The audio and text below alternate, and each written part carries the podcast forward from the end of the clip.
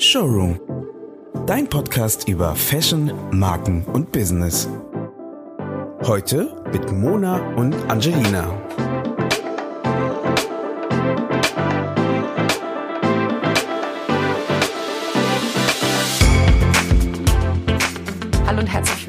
Zu einer neuen spannenden Folge von unserem Podcast Showroom. Heute wieder mit mir Mona. Und mir, Angelina. Heute freue ich mich irgendwie besonders auf unseren Gast. Also ich finde es total interessant, was sie macht und welchen Weg sie eingeschlagen hat. Sie ist ja auch schon mehrfach ausgezeichnet. Aber am besten übergeben wir ihr das Wort gleich. Natascha, erzähl uns, wer du bist, was du machst und was man alles über dich wissen sollte. Hallo, ich bin Natascha und oh je, alles. Ähm, wie viel Zeit habt ihr? Ähm, ich probiere es mal knapp zu halten. Also ich habe das Label Natascha von Hirschhausen gegründet, 2016. Ähm, und zwar dahergehend, dass ich 2014 in Bangladesch war und das mich so sehr geprägt hat, dass ich gesagt habe, ähm, ich will was an der Modeindustrie ändern, wie sie gerade läuft, und zwar grundlegend und äh, Mode neu und nachhaltig denken und wirklich die, die Benchmark setzen für Nachhaltigkeit. Das war so mein Anspruch und meine Hoffnung, dass ich das schaffe. Das heißt unter anderem, dass ich abfallfrei arbeite, abfallfrei produziere. In der konventionellen Textilindustrie fallen je Kleidungsstück 20 Prozent Verschnitt an. Und diesen Verschnitt, diese Ressourcenverschwendung habe ich auf unter ein Prozent äh, reduziert. Das nennt sich dann Zero Waste Design. Und abgesehen davon sind natürlich alle Materialien entlang der gesamten Wertschöpfungskette auf ökologische und soziale Nachhaltigkeit geprüft. Und das nicht nur für das Obermaterial, sondern wirklich für jede einzelne Komponente bis hin zum Wäscheetikett und bis zum Garn. Genau. Und das ist so, was ich mache seit äh, 2016 seit fünf Jahren jetzt. Wir haben dieses Jahr fünfjähriges Bestehen und alles weitere kommen wir bestimmt gleich im Gespräch drauf. Ja, das ist ja erstmal auf jeden Fall sehr gut zusammengefasst. Danke dafür. Und da stellen sich ja natürlich gleich erstmal super viele Fragen. Und die erste wäre natürlich, bist, wie bist du generell zur Mode gekommen? Also du hast ja erzählt, dass du in Bangladesch warst und dir das die Augen geöffnet hat, aber es muss ja auch vorher schon ein gewisses Interesse da gewesen sein, oder? Das war so ein bisschen so ein schwarzer Schwan-Moment. Ich habe nämlich äh, gar keinen einzigen Gedanken an Mode verschwendet, bis ich 19 war. Und ich habe medizinische Physik studiert tatsächlich und habe gemerkt, dass das nicht so mein Fall ist und habe ein anderes kreatives Outlet gesucht. Also ich habe vorher viel gemalt und gezeichnet, aber ich konnte es mir nie vorstellen, freie Künstlerin zu sein, weil ich einfach so eine Angst hatte davor, nie so einen Schluss zu finden. Ich glaube, dass das damit zusammenhängt. Und dann äh, habe ich einfach noch kreativ was anderes machen wollen als malen und zeichnen und habe mir aus irgendeinem Grund, den ich auch gar nicht so genau benennen kann, eine Nähmaschine gekauft. Und seitdem habe ich nicht mehr aufgehört. Und äh, Nachhaltigkeit war mein Thema schon immer. Also da habe ich mich auch schon immer viel engagiert, informiert und eingesetzt. Und dann im Modestudium hat, ist das eben beides zusammengekommen und äh, habe da auch von Anfang an Nachhaltigkeit und Mode zusammengedacht. Und zwar so weit, dass ich zum Beispiel meinen Bachelor zum Thema, wie kann man Mode Open Source gestalten, gemacht habe. Und dann natürlich auch meinen Master zu den Zero Waste Schnitten und meinen Meisterschüler eben zur Gründung und zu diesem holistischen Konzept, wie man Mode holistisch oder ganzheitlich nachhaltig denken kann. Ja, du hast ja jetzt auch quasi gesagt, das ganze Konzept, nach dem du arbeitest, war quasi deine Masterarbeit und womit du dich in deinem Masterstudiengang beschäftigt hast. Genau, also ich war 2014 in Bangladesch, das war auch Teil, oder es war nicht offiziell Teil mein, meines Masters, aber es war während meines Masters. Das war zusammen mit dem Goethe-Institut Bangladesch, mit der Universität der Künste und mit der Kunsthochschule Weißensee, wo ich studiert habe. Und da hatten wir diese zwei Wochen Austauschprojekt und ich war noch zwei Wochen länger geblieben, um mir das Land noch besser anzugucken und noch besser einen Eindruck zu bekommen. Und da habe ich auch gesehen, also vor allem, also natürlich alles, was man vorher schon gehört hat, die, die Zustände, wie sie da herrschen, aber vor allem auch, wie viel Müll anfällt. Also ich hatte das vorher schon gehört, dass 20 Prozent der Ressourcen äh, beim, beim Zuschnitt verloren gehen, aber man macht sich das ja irgendwie nicht so visuell klar, wie viel das ist. Also gerade in der Fast Fashion Industrie, dass dann ein Fünftel der Ressourcen einfach weg ist. Von jedem Kleidungsstück wird ein Fünftel entweder irgendwo verbrannt oder als Landfilling genutzt oder weggeschmissen. Und da habe ich gesagt, das muss sich eben ändern.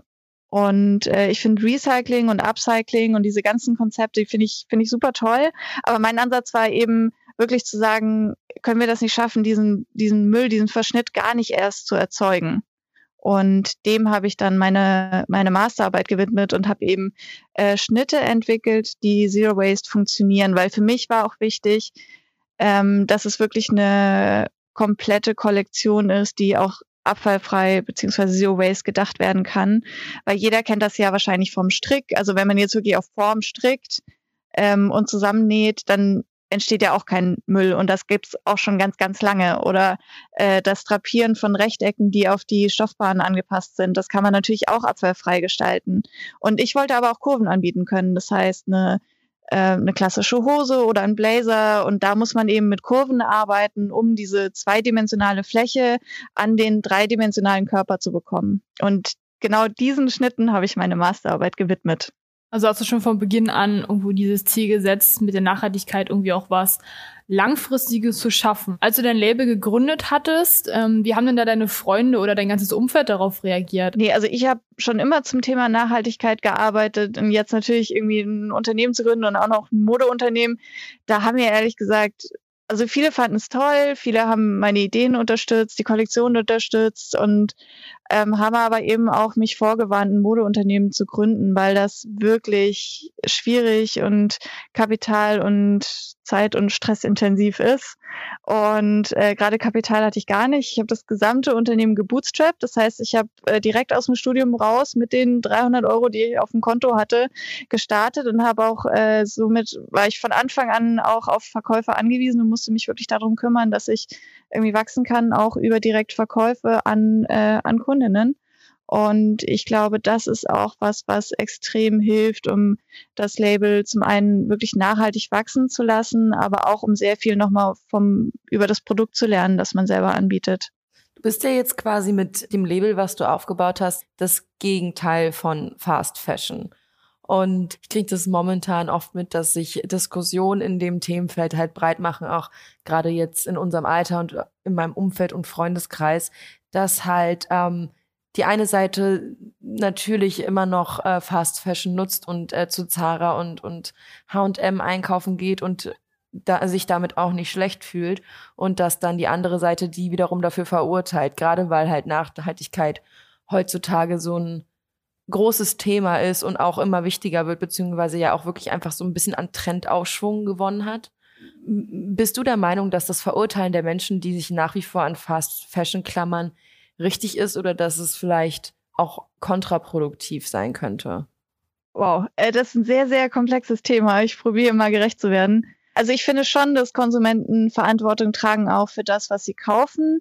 Das auf jeden Fall. Aber ich finde, was immer viel zu klein diskutiert wird, ist, dass sie in aller, allererster Linie die Unternehmen und Unternehmer Verantwortung haben. Also wir müssen, finde ich, mehr darüber sprechen, dass jedes Unternehmen Verantwortung hat für die Produkte, die es auf den Markt bringt, weil ja auch nur wir Unternehmer oder die großen Unternehmenkonzerne wissen können, was am Ende wirklich drin ist und wie es produziert wird. Und ich finde, da ist A schon mal die Aufgabe, das überhaupt wirklich zu wissen. Das ist ja schon mal ein großer Knackpunkt, wo viele gar nicht wissen, was die Sub, Sub, Sub, Sub, Subunternehmer machen. Da sind wir jetzt mit dem Lieferkettengesetz einen kleinen Schritt, hoffe ich, näher gekommen dann gehört es eben auch dazu, dass man das ehrlich kommuniziert. Also gerade im Thema Nachhaltigkeit finde ich das schwierig, weil inzwischen eigentlich alle damit werben, aber wenig konkret benannt wird. Und das würde ich mir viel mehr wünschen, dass man konkret sagt, wenn ich Nachhaltigkeit sage, dann meine ich das und das und das machen wir und das und das und das machen wir noch nicht und wollen wir aber bald machen. Und äh, ich finde, das würde den Konsumentinnen auch wirklich die Chance geben, sich überhaupt wirklich besser zu informieren. Weil man muss ja auch sehr ehrlich sein zu sagen, in den Innenstädten oder in dem, was man, was man einfach erreichen kann, das sind oft jetzt nicht die nachhaltigsten Labels. Und die, die wirklich jetzt sehr, sehr nachhaltig arbeiten, sind schwerer zu finden. Also ich kann mir ja auch keinen Laden in der Innenstadt leisten. Und dann verlangt man sozusagen vom Konsumenten nicht nur, dass er Sachen irgendwie angeblich besser wissen soll als der Unternehmer selber, sondern man verlangt ja auch noch, dass jeder äh, Konsument, Konsumentin sich eingehend und sehr, sehr ausgiebig informieren müssen. Und da muss ich ganz ehrlich sagen, auch mir, und ich komme ja wirklich aus der Branche und ich kenne mich aus, mir fällt das sogar selber manchmal schwer, so zu unterscheiden, was ist denn jetzt eher Richtung Greenwashing? Also was ist eher so Nachhaltigkeit im, im seichter gedacht, sage ich mal, und was ist wirklich ein durch und durch nachhaltiges Konzept? Also die beiden Extreme kann man schon unterscheiden, aber so das, das dazwischen gibt es ja viel Grau. Wahrscheinlich auch gerade einfach wirklich ein bisschen schwieriger, auch als, sage ich mal, nicht so informierte Person, wenn man sich jetzt mit dem Thema nicht so auskennt, da noch den Unterschied zu erkennen, weil man ja wirklich auch sagen kann, man sieht den Wald vor lauter Bäumen nicht mehr, weil wie du gesagt hast, ja wirklich viele Unternehmen mit Nachhaltigkeit werben. Ja, auch und viele große Unternehmen. Genau. Also ich meine, gerade H&M, die bringen jetzt auch ihre Nachhaltigkeitslinie raus, werben damit, man kriegt irgendwie extra Punkte als Member, wenn man irgendwie eine gute Tat vollbringt, wie seine eigene Tasche mitbringen, was ich irgendwie ja momentan eigentlich schon selbstverständlich empfinde. Und ich finde auch, dieses ganze Greenwashing-Thema ist einfach ja, schwierig zu beurteilen, weil ich, ich denke, viele Konsumenten denken, die tun was Gutes und im Nachhinein ist das gar nicht so. Also ich glaube, gerade bei großen Konzernen kann man ja gar nicht mehr unterscheiden, ob das jetzt wirklich so ist. Also auch diese, diese Zweigleisigkeit, die vielleicht einige fahren. Und gerade bei deinem Unternehmen ist es ja so, dass du dich wirklich zu 100 Prozent darauf irgendwo auch eingelassen hast und das auch lebst im vollen Umfang. Und macht sich das dann irgendwie auch in deinem Designprozess irgendwo bemerkbar, dass du vielleicht nicht ja konventionelle Schnitte nimmst, sondern da irgendwie auch für den für den Kunden mh, mm, ja was was Spezielles designst? Nochmal einen ganz kurzen Schlenker. Ich fand das so wichtig, was du gerade gesagt hast. Ähm, äh, mit den Unternehmen, die eine nachhaltige Linie haben und eine unnachhaltige. Da sage ich immer, also falls ich gefragt werde, sage ich immer, wenn du nachhaltig einkaufen willst, kauf nicht bei Firmen, die beide Linien haben. Das ist immer eine oder oder in, in 90 Prozent der Fällen eine kommerzielle Entscheidung. Und dann ist es eben auch wirklich die Unternehmen und die, die Politik, ehrlich gesagt, die auch mehr machen müssen. Ähm, so, jetzt Nachhaltigkeit in meinem Design. Ja, na klar, also das spiegelt sich schon auch wieder. Zum Beispiel biete ich die Kollektionen auch übersaisonal an. Das heißt, ich also jetzt abgesehen davon, dass ich das ästhetisch sowieso fragwürdig finde, aber ich arbeite nicht mit Trends, nicht mit Trendfarben, sondern wirklich mit Sachen, die auch über Jahre hinweg eine Gültigkeit haben und in denen man sich immer wohlfühlen kann und wo man sich nicht Sorgen machen muss, ist jetzt aus der Zeit gefallen oder wie muss ich das oder wie kann ich das kombinieren, sondern die, die passen sich eben so ganz gut in den Alltag ein und auch über Jahre hinweg und das ist mir ganz wichtig. Und dann so die kleinen Design-Besonderheiten, das habe ich auf jeden Fall durch die, die Schnitttechnik, äh, mit der ich ich arbeite. Das ist ja diese Zero-Waste-Schnitttechnik. Und äh, jetzt vielleicht mal kurz um ein Bild zu malen. Ihr könnt euch dann vorstellen, bei einem konventionellen Zuschnitt werden die einzelnen Schnittteile, also man hat einen Vorderteil, einen Rückenteil, einen Ärmel, die werden irgendwie auf die Stoffbahn gelegt und dann außen rumgeschnitten und alles, was nicht passt, wird weggeschmissen. Und ich löse das praktisch Zero Waste, indem ich die Schnittteile wirklich ineinander verschachtel. Ein bisschen wie ein Puzzle kann man sich das vorstellen. Und da ist immer die Schwierigkeit, dass die Schnittteile das ja natürlich nicht von sich aus machen wollen, sonst würden das alle machen.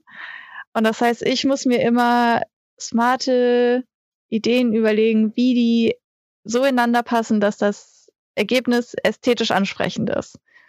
Und da komme ich, und das finde ich eben so spannend, ich als Designerin oft noch auf neue Ideen, weil sonst entwickle ich irgendwie eine Zeichnung oder einen Schnitt und dann nähe ich das fertig und dann ist das irgendwie ein Kleid.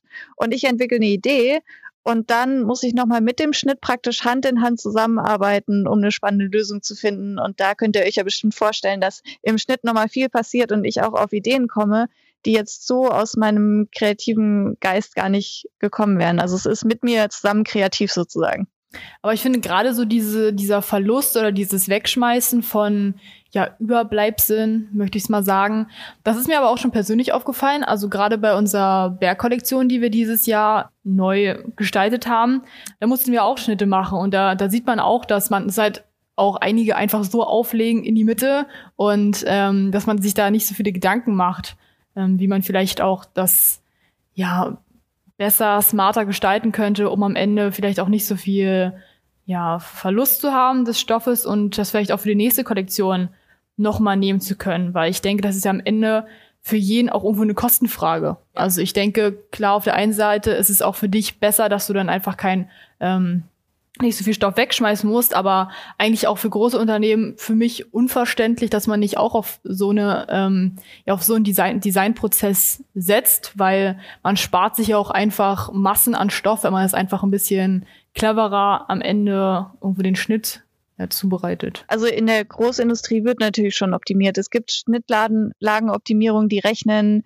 äh, bis auf das letzte halbe Prozent, glaube ich, genau aus, äh, wie man am besten legen muss, dass am wenigsten Verschnitt anfällt. Und da ist es dann eben sehr äh, unterschiedlich von Design zu Design, wie viel Müll oder Verschnitt übrig bleibt. Und ich hatte neulich erst eine Weiterbildung mit einem großen äh, digitalen Hersteller, der eben auch diese Schnittlagenoptimierung macht. Und die hatten auch gesagt, also eine Effizienz um die 80 Prozent ist eigentlich schon gut. Also das kommt schon auch hin, dass selbst mit der Schnittlagenoptimierung so um die 20 Prozent natürlich abhängig vom Design äh, übrig bleiben. Und man muss natürlich auch sagen, Zero Waste Design ist, es ist schwierig. Also ihr könnt es euch ja vorstellen, wenn mein Ärmel in meinem Halsloch liegt und das zusammenhängt und ich meinen Ärmel anders gestalten will, dann ändert sich auch mein Halsloch. Und das ist sehr, sehr viel Klein- und Feinarbeit. Und äh, Ressourcen sind leider nicht so teuer, wie sie sein sollten. Und von daher glaube ich, ist es dann einfach für die großen Unternehmen doch der wirtschaftlichere äh, Weg, das einfach wegzuschmeißen. Also in Anführungszeichen wirtschaftlicher. Ja, dann wäre das ja quasi auch wieder nicht mal die Aufgabe des Konsumenten, sondern der Unternehmen und auch der Politik, einfach dafür zu sorgen, dass die entsprechenden Rohstoffe und Ressourcen halt nicht so günstig sind, dass es keinen Unterschied macht, wenn man sie wegschmeißt, oder? Ja, auf jeden Fall. Für dich beginnt ja Nachhaltigkeit schon im Kern. Also das ist ja vom, vom ersten Moment der Stoffauswahl über überhaupt die Herstellung des Stoffes. Also das ist ja ähm, im gesamten Prozess wichtig. Aber findest du denn, dass man ähm, auch nachhaltig sein kann, wenn man vielleicht erst bei einem späteren Step irgendwo einsteigt? Also wo fängt denn für dich die Nachhaltigkeit in der Mode an? ich würde sagen, Nachhaltigkeit ist ein Spektrum und es ist noch nicht jeder irgendwie bei 100 Prozent ist ja sowieso, man kann gar nicht 100 Prozent erreichen in Nachhaltigkeit, dann würde man kein Produkt anbieten. Von daher, äh, ich finde immer, was ich so als Maßstab wirklich anlege oder wo ich gucke, wenn ich mir andere Firmen angucke, ist, ähm, ist es authentisch? Also wollen sie gerne die 100 Prozent erreichen, obwohl und, und wissen sie auch, dass man die nicht erreichen kann? Also ich finde es zum Beispiel schon mal kritisch, wenn jemand kommuniziert, ich bin 100 Prozent nachhaltig. Das sagt mir schon mal fast, okay, anscheinend hast du dich mit dem Thema nicht so tief auseinandergesetzt, weil also was, was ist denn 100% nachhaltig? Das, also eigentlich geht's ja gar nicht, sondern ich frage wirklich nach, äh, wo kommen die Materialien her, wie werden die verarbeitet und äh, ist wirklich das Konzept in sich schlüssig. Also es gibt zum Beispiel äh, tolle Upcycling-Konzepte, die dann natürlich nicht bis zum Feld von den Ressourcen nachverfolgen können, wo es herkommt, weil das äh, Produkt schon mal getragen wurde und einfach ein Überbleibsel ist also ich wollte meinen Kundinnen gerne sagen können, wo es herkommt, welche, welche Stoffe drin sind, äh, wie es verarbeitet wird, was der gesamte Lebenszyklus ist, bis hin zu mir im Atelier. Aber ich finde es genauso richtig zu sagen, äh, für bestimmte Produkte ist Upcycling auch eine gute Lösung. Was würdest du denn jetzt quasi jemandem raten, der sagt, okay, ich kenne mich mit dem Thema nicht aus, aber ich möchte ein bisschen weg von ähm, davon Fast Fashion zu shoppen und mich mehr in die Nachhaltigkeit bewegen. Was wäre vielleicht so der erste Schritt deiner Meinung nach, der gegangen werden kann, also den man so vor sich haben kann, der jetzt vielleicht auch nicht gleich beeinflusst, dass man ähm, nur noch bei einer einzigen super nachhaltigen Marke einkaufen kann?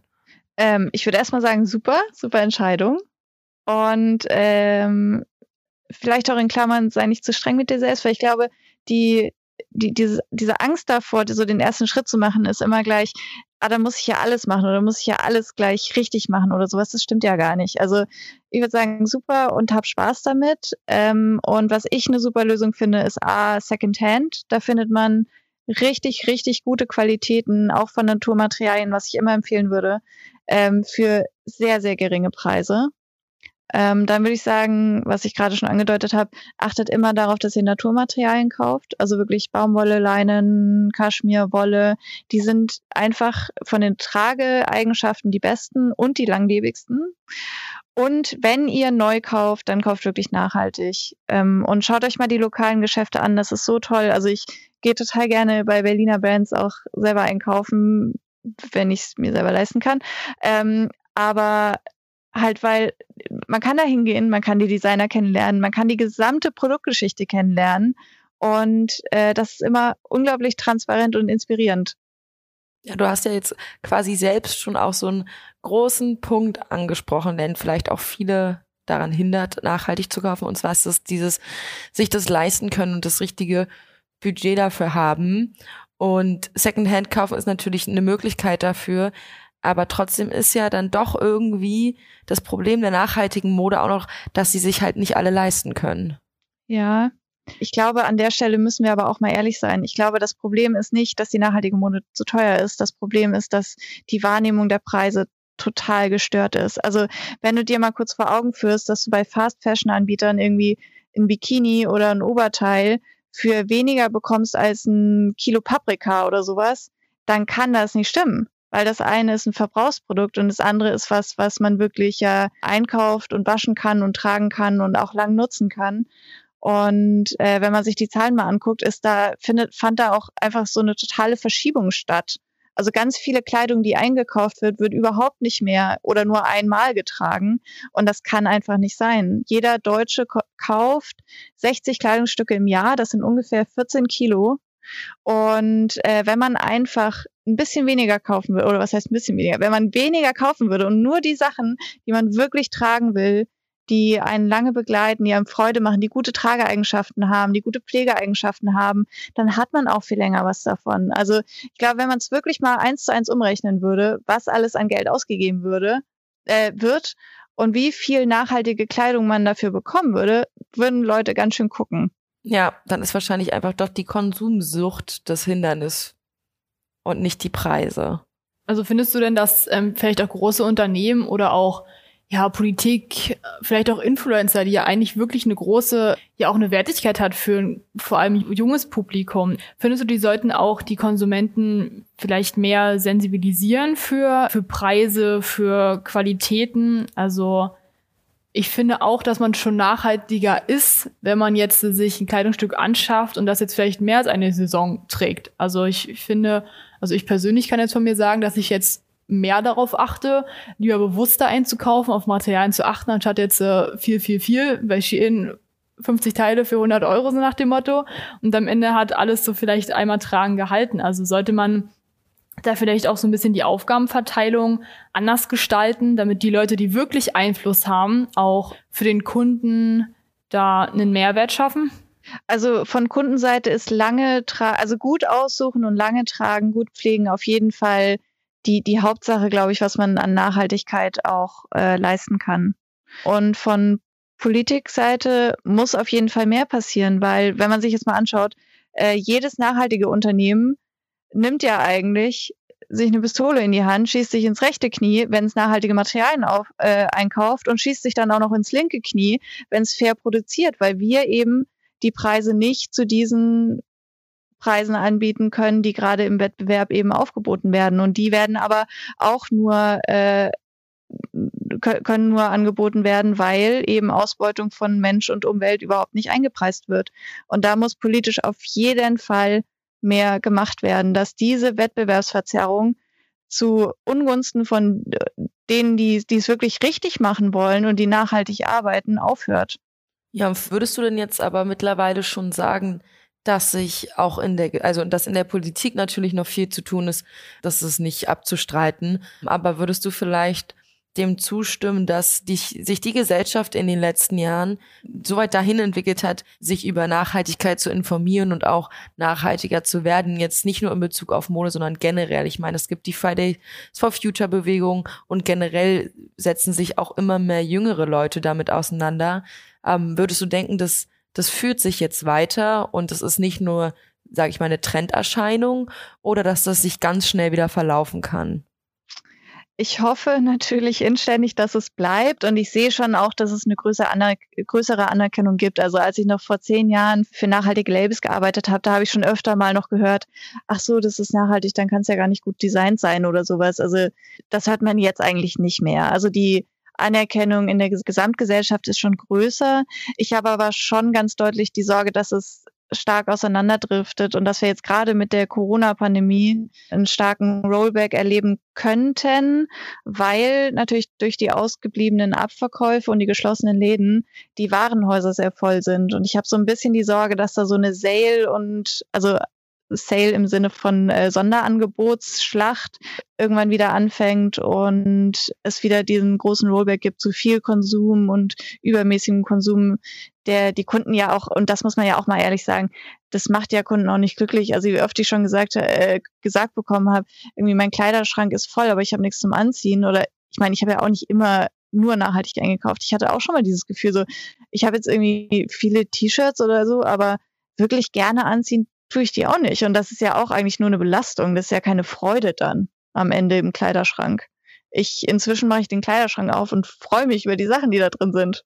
Um vielleicht auch gleich mal auf die aktuelle Situation einzugehen, wie gehst du denn damit um? Also du hast ja erzählt, dass 95 Prozent bei dir Direktvertrieb ist. Also du gehst ja wirklich mit den Kunden zusammen ja, zu den, zu den Kleidungsstücken und kannst ihnen dadurch auch den ganzen Background ähm, erzählen. Aber das ist momentan alles nicht möglich. Hast du denn irgendwie deinen Online-Handel verstärkt oder wie bist du mit der Situation umgegangen? Weil gerade online und ja, verschicken und so ist ja auch denn auch nicht so nachhaltig. Äh, genau, also ein bisschen andersrum sogar noch. Ich hatte vor der Pandemie äh, zwei Drittel meines Umsatzes ungefähr über die Läden gemacht, über die Boutiquen und die sind jetzt natürlich auch alle geschlossen, haben alle extreme Probleme, was ich auch sehr, sehr schade finde, weil gerade die nachhaltigen Concept Stores sind unglaublich wichtig, glaube ich. Und ich hoffe auch, dass die sich halten können, beziehungsweise dass sie jetzt endlich die Hilfen bekommen, die versprochen wurden. Ähm, und seitdem verkaufe ich wirklich 95 Prozent eben online und direkt. Zum Thema Retouren und Co. Hier ist es ganz, ganz wichtig, möglichst gut zu beschreiben, welche Größen haben welche Maße. Ich arbeite dann ganz viel auch größenübergreifend. Das heißt, das passt sich einfach dem Körper an, egal wie er gebaut ist, groß, klein, breit, schmal. Äh, das hilft natürlich auch bei der Retourenquote, weil ich jetzt nicht so diese, diese schmalen Größen habe, 36, 38 und dann weiß man schon irgendwie nicht so genau, wie es gradiert ist und am Ende passt es nicht, sondern meine Kleidungsstücke haben schon eine sehr gute allgemeine Passform und äh, dann eben Kommunikation. Und wenn eine Kundin unsicher ist, dann habe ich inzwischen sogar noch ein digitales Render-Programm. Das heißt, die Kundinnen könnten mir ihre ihre individuellen Größen schicken. Ich könnte die auf einem Avatar anlegen und dann das Kleidungsstück anziehen und ihnen zeigen, wie es bei ihnen sitzen würde. Also kann man ja schon auch sagen, dass das Geheimnis jetzt bei dir im Unternehmen und auch quasi in der Corona-Zeit weiterzumachen, einfach die Kundenkommunikation ist und Benutzerfreundlichkeit. Ja, immer. vor der, vor der Krise, nach der Krise. Ja, also, also so ich finde es schon ziemlich erstaunlich, weil ähm, das hört sich äh, natürlich auch zeitaufwendig an, aber ist natürlich für den Kunden super ideal. Und also ich kenne es so noch nicht. Es gibt natürlich bei großen ähm, Online-Unternehmen dann irgendwie so einen Roboter, der mit dir schreiben kann, wenn du eine Frage hast. Aber das ist teilweise wie Google-Übersetzer oder sich mit Siri unterhalten. Von daher ist es eigentlich schon ein neues Konzept, was ich ziemlich, ziemlich verblüffend finde und was natürlich auch für die Kunden einen Mehrwert hat und wahrscheinlich denen auch noch mal einen Grund mehr gibt, bei dir dann einzukaufen, abgesehen von der Nachhaltigkeit. Ja, das äh, zusätzliche Pro oder was heißt Problem, Herausforderung ist wirklich den Kunden dann auch zu zeigen, wie direkt das dann auch wirklich ist. Also ich hatte manchmal Kunden, die haben äh, angerufen und haben gedacht, sie kommen bei irgendeiner Hotline raus und waren dann ganz erschrocken, dass sie mit mir oder oder mit mit einem Mitarbeiter hier gesprochen haben und haben gemeint, ach so, ich bin jetzt direkt im Atelier gelandet, das ist ja schön.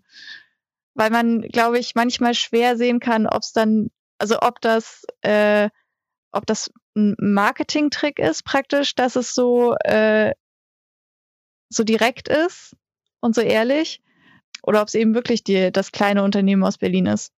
Ich glaube, da ist die Unsicherheit äh, gerade durch Greenwashing schon sehr groß geworden. Ja, auf jeden Fall. Also das merkt man ja auch einfach im Alltag, dass man gar nicht mehr weiß, was man glauben soll und was nicht. Ja, finde ich auch. Wenn du jetzt, sag ich mal, die Chance hättest, dir was zu wünschen, also eine große Sache, sag ich mal, der Politik fortzusetzen, was jetzt sofort geändert werden muss, um gerade die Fashion-Branche ein bisschen nachhaltiger zu machen. Was wäre das dann? Äh, das ist ziemlich einfach. Ich würde mir ein, ein, strikteres Lieferkettengesetz wünschen. Da haben wir jetzt lange alle zusammen drum gekämpft und jetzt ist es gekommen und das ist, äh, wie sage ich das denn jetzt, seicht. dass man ernsthaft ein Lieferkettengesetz schreibt, dass das für mehr Unternehmen gilt. Gerade gilt das ja erst ab 3000 Mitarbeitern, glaube ich. Also wirklich für mehr Unternehmen und auch für die gesamte Wertschöpfungskette, für ökologische und für soziale Nachhaltigkeit. Das heißt, dass ein, ein Living Wage überall bezahlt werden muss und dass äh, Materialien nur genutzt werden dürfen, wenn sie entweder nachhaltigen Ursprungs sind oder tatsächlich recycelt werden, weil ja auch eines der großen Probleme ist, dass das ganze recycelte Polyester zum Beispiel, das wir gerade auf dem Markt sehen, dass das zum Teil gar nicht wirklich recyceltes Polyester ist, sondern aus Flaschen kommt, die extra zum Recyceln produziert werden, was ja, also das größte Hirnrissigkeit ist, die man sich irgendwie überlegen kann. Aber ich würde persönlich auch für mehr Transparenz irgendwo plädieren. Also manchmal denke ich mir auch so, hm, das würde mich jetzt mal wirklich interessieren. Man hat aber fast gar keine Möglichkeiten. Also die, die Marken, die es anbieten, die sind ja meistens schon so nachhaltig, dass man irgendwo auch weiß, dass es halt einen guten Ursprung hat. Aber manchmal würde mich das vielleicht auch bei anderen Brands irgendwo interessieren. Und da ist dann immer so die Überlegung, hm, dann scheint es ja wirklich nicht so zu sein. Wenn ich das, also wenn ich diese Angst habe, Dinge zu veröffentlichen, dann ja, äh, würde ich vielleicht auch das nicht kaufen. Also, ich weiß auch nicht. Hast du denn schon mal nachhaltig eingekauft? Also hast du dich denn schon mal wirklich damit beschäftigt? Ähm, also ich muss sagen, ich bin natürlich auch äh, mega das Opfer von Fast Fashion. Ich würde nicht sagen, dass ich bewusst in Läden gehe, wo ich nachhaltig einkaufen kann, sondern ich gehe eher Secondhand kaufen hm. oder kauf halt auf eBay Kleinanzeigen Sachen oder Kleiderkreise beziehungsweise jetzt ja Vinted und Depot und schieß mich tot einfach weil ich weiß nicht, ist es auf der einen Seite natürlich ein Kostenfaktor, weil Secondhand-Ware, wie ja vorhin auch schon gesagt wurde, natürlich günstig ist. Und aber gut Qualität. Genau, für mich ist es halt die, der perfekte Zwischenweg zwischen jetzt zum Primark rennen oder mir halt ähm, super teure, nachhaltige Mode anzueignen, die ich mir halt, so ich bin Studentin, natürlich noch nicht leisten kann. Von daher finde ich dieses, äh, den Second-Hand-Weg einfach auch mit dem besten Weg. Und was man ja auch momentan zur Corona-Zeit immer noch super verfolgen kann, einfach weil es so viele Apps und Plattformen gibt, auf denen man eigentlich alles Secondhand kaufen kann. Also auch Designerware kann man Secondhand kaufen bei Vestia oder anderen Seiten. Von daher finde ich, es gibt oft auch einfach gar nicht mehr die Option, die Dinge neu zu kaufen, weil es ist umweltfreundlicher und kostensparender. So. Also das spricht nicht wirklich was für mich dagegen, muss ich ehrlich sagen.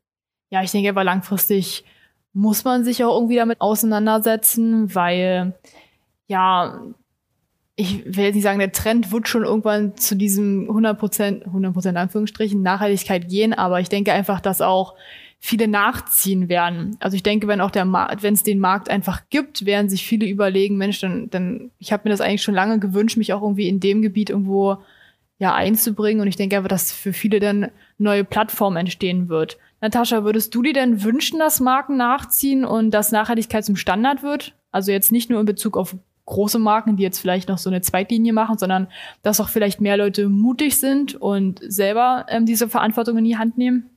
Ja, na klar, alle bitte. nicht nur, nicht nur ein paar. Nee, alle. Äh, genau, deswegen habe ich auch ein Netzwerk für nachhaltige Modedesigner gegründet, wo es auch darum geht, dass wir uns austauschen, dass wir uns über Händler, über Produktionsstätten austauschen, uns gegenseitig Tipps geben. Ähm, und äh, glaube, dass es einfach da auch irgendwie eine neue Zeit gibt, also dass man sich gar nicht mehr so sehr als Konkurrenten gibt, sondern äh, oder oder gibt oder sieht, sondern wirklich als ja, Brands, die zusammen die Zukunft gestalten wollen, dass man sich mehr auf die, auf das Positive einigt, statt ähm, irgendwie den, den Markt äh, ja so als so Konkurrenzarena äh, zu sehen. Ja, ja, wenn sich mehr zusammenschließen, dann wird ja auch irgendwo die, die Kraft und die Stimme irgendwo größer. Also ich denke, je mehr Leute sich da auch irgendwo zusammentun, das ist ja nicht nur im Modebereich so, sondern wenn man einfach was erreichen möchte, dann muss man auch mit Leuten vielleicht mal zusammenarbeiten, die in der einen Welt zwar Konkurrenten sind, aber auf der anderen ja irgendwie das gleiche leben und dadurch irgendwo auch für einen selber irgendwie ja einen Mehrwert schaffen. Und Natascha, vielleicht so als abschließende Frage nochmal. Ich meine, du musst dich ja schon ein bisschen behaupten in der, in der Modebranche, gerade auch ähm, zur Zeit mit den Umständen, sage ich mal. Was würdest du denn sagen, wie, wie behauptest du dich und wie kämpfst du dich auch so ein bisschen durch, dass du nicht untergehst in der, in der Modewelt Berlins? Das ist eine gute Frage, weil gerade so behaupten und auf die Brust trommeln ist so irgendwie gar nicht mein. Ähm, was mache ich da? Ich weiß es gar nicht. Ich glaube, ich bin ganz gut vernetzt einfach. Ich finde Leute spannend, ich äh, spreche gerne, ich stelle auch gerne Vernetzungen her und ich glaube, dadurch taucht der Name auch immer mal wieder auf. Jetzt schwimme ich total, keine Ahnung. Ja, das ist doch das ich mache Beste. meine Arbeit.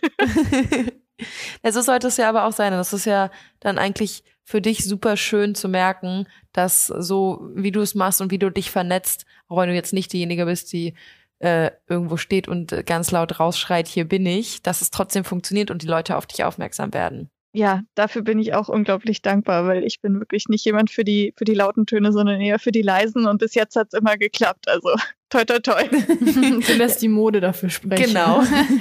so kann man das gut sagen.